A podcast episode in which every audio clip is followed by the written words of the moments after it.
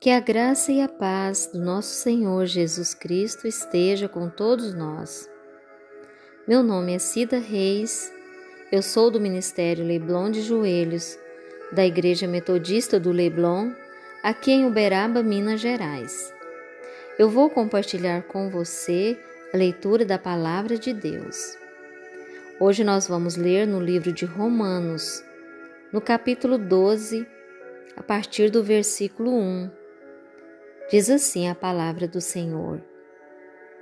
Portanto, irmãos, pelas misericórdias de Deus, peço que ofereçam o seu corpo como sacrifício vivo, santo e agradável a Deus. Este é o culto racional de vocês. E não vivam conforme os padrões deste mundo, mas deixem que Deus os transforme pela renovação da mente, para que possam experimentar qual é a boa, agradável e perfeita vontade de Deus. Amém. Para que haja uma renovação em nós, é necessário que haja também algumas renúncias. Renovação da mente mas não é só o corpo, temos também a mente. Nossa visão do mundo, da vida, da vida das pessoas, da nossa vida, nossa mentalidade, ela foi formada de acordo com esta era. Ao contrário ao novo céu, a nova terra, que o Senhor nos trará. A transformação ela tem que vir de dentro para fora e pela renovação da mente. Assim, o Espírito fará isso, essa transformação, essa renovação.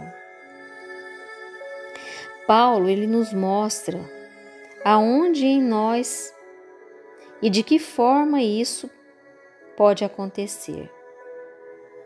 E com esses dois processos, corpos apresentados a Deus em sacrifício vivo e mente sendo renovada, nós vamos experimentar na prática a vida na vontade de Deus.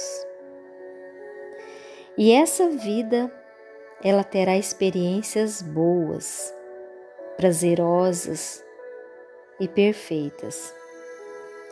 Neste caminho de vida nova e de santificação pela fé, nós teremos um grande aliado, o Espírito Santo nos conduzindo, Jesus, nosso Mestre, nos ensinando o caminho e como chegar a essa boa, agradável e perfeita vontade de Deus para as nossas vidas.